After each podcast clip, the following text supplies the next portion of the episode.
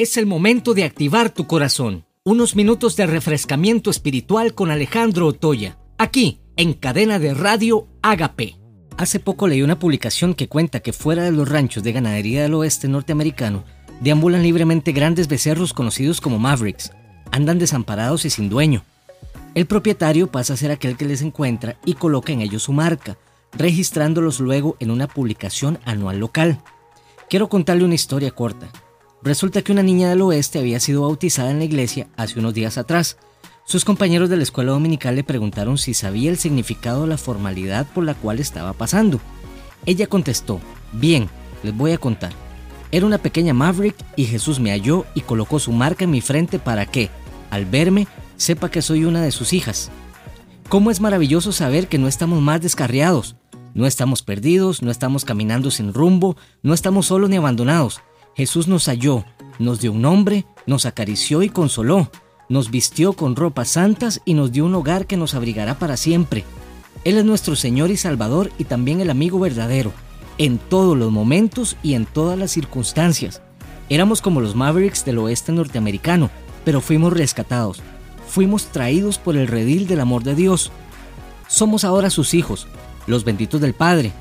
Nosotros tenemos ahora la marca del Señor, él nos reconoce por donde pasamos y no solamente Él, todos nos reconocen.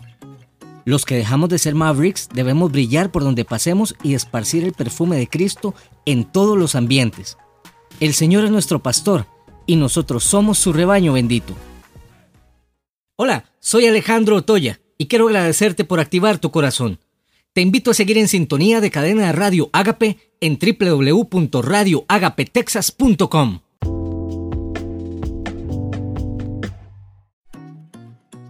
Es el momento de activar tu corazón. Unos minutos de refrescamiento espiritual con Alejandro Otoya, aquí en cadena de radio Agape.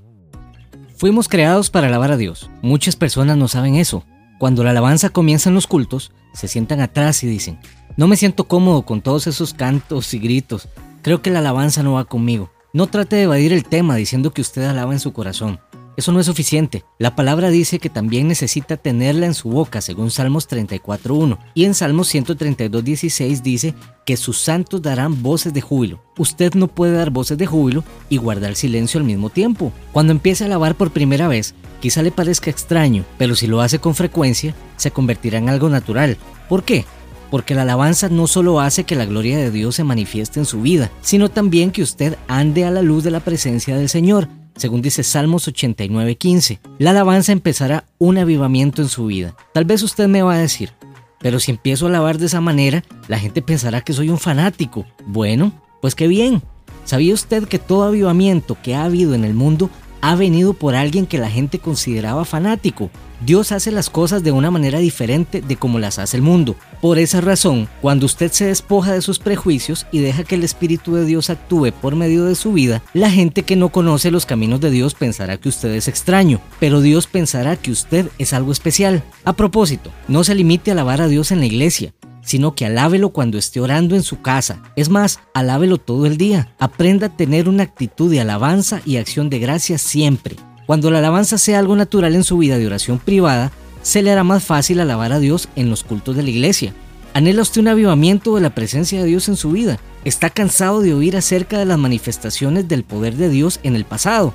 Entonces, abra su boca y su corazón y empiece a alabar, porque para eso fuimos creados.